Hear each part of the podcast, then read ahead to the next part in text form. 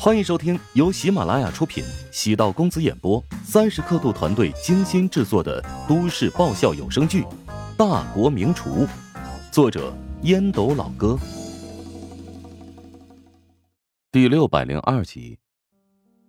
丁婵觉得，如果没有乔治，现在的自己可能还是一个陪酒女，每天喝得酩酊大醉，与酒场里的各色男人虚情假意。乔治改变了他的命运，只可惜，他对乔治而言可有可无。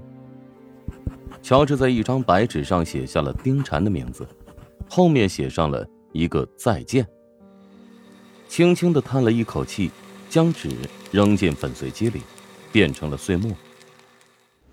晚上早点回去准备了饭菜，春姨今早给自己发信息，这几天没在家。丈母娘的胃口不大好，嘴巴被乔治养刁了。乔治其实在冰箱里做了好几天的食物，估计春姨觉得是冷藏食品不新鲜，所以给陶南方专门现做了食物。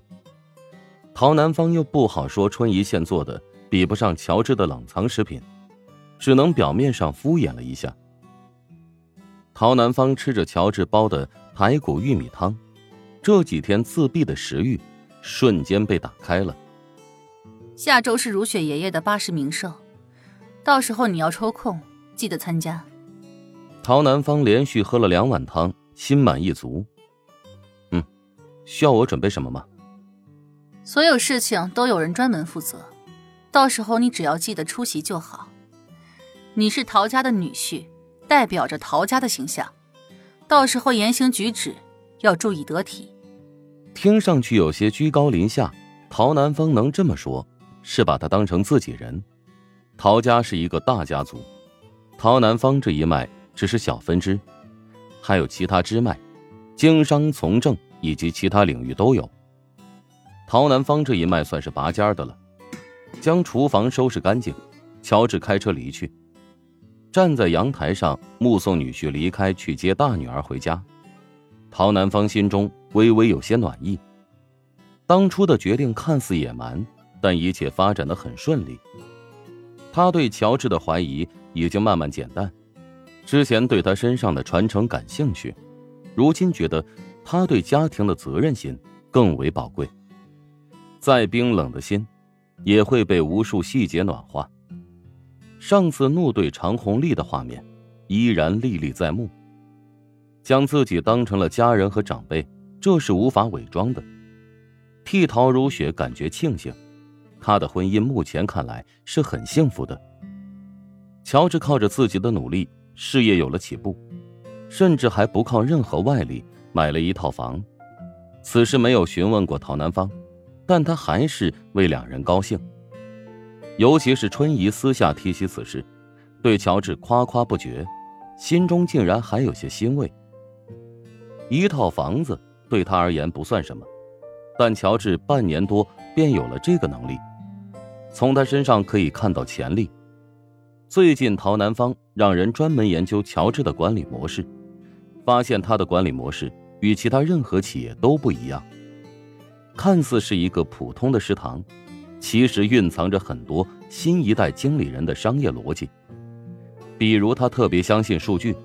宣传与互联网媒体的联系紧密，不像是怀乡集团，至今还依赖于传统的电视、报纸以及杂志。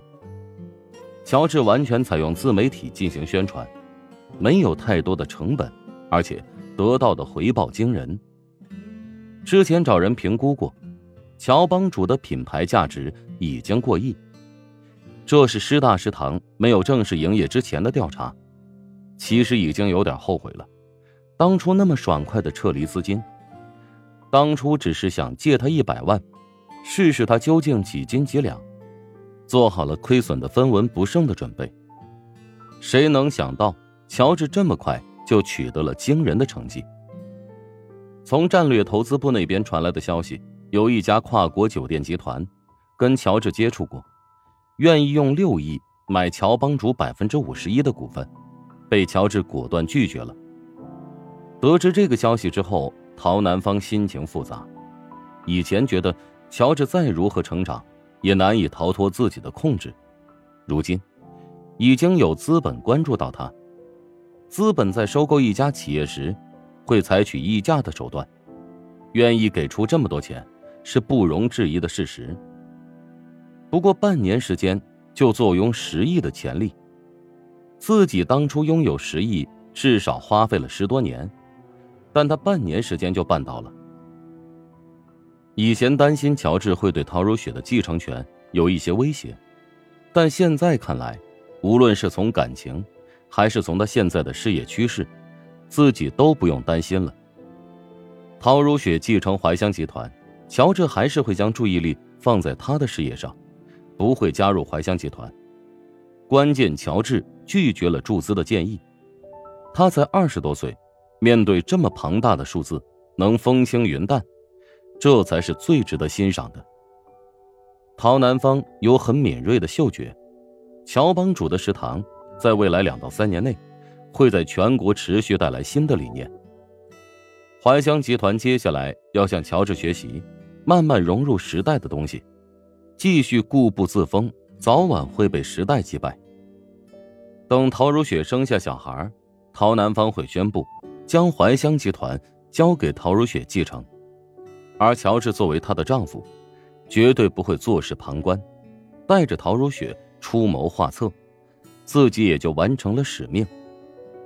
陶南方如今正在为陶如雪接班做准备，包括整理集团内部的情况，董事会里面的问题。此次给父亲办明寿，是为了解决陶家内部的股权问题。虽然怀乡集团是陶南方一手发展壮大的。但在创办初期，陶家不少长辈也献出了一份力。当时遗留下来的部分隐患，腾出了一部分股份，每年给陶家人分出一些红利。这么多年过去了，陶家人坐享其成习惯了，便开始有了野心。堂兄陶新辰甚至一度想要勾结外人，将自己踢出局。幸好乔治当初解决了舆论危机。自己也用强势的手段，将董事会股东给镇压下去。陶南方如果还在董事长的位置上，自然不怕那帮股东；但是换成陶如雪，那可就不一定了。大家都是陶如雪的长辈，如何能信服一个晚辈呢？利用谭震试探宋恒德，发生了很多不愉快的事情，但老宋还是表现出忠心耿耿的态度，尤其是。他对乔治，好像有着一种特殊的欣赏。如果谭震和宋恒德两人能安心当顾命大臣，陶南方便可以放手将怀乡集团交给陶如雪。父亲的冥寿邀请了陶家的诸多亲戚，自然也是借此时机，给大家一个信号：陶如雪将是自己的继承人。怀香集团是自己毕生的心血。为了让他继续良好运转，在自己还能控制的时候传给陶如雪，才是正确所为。若是换做一年前，陶南方绝对不会轻易将权力放手。经历了一次生死，人生观往往会有翻天覆地的变化。本集播讲完毕，感谢您的收听。如果喜欢本书，请订阅并关注主播，喜马拉雅铁三角。将为你带来更多精彩内容。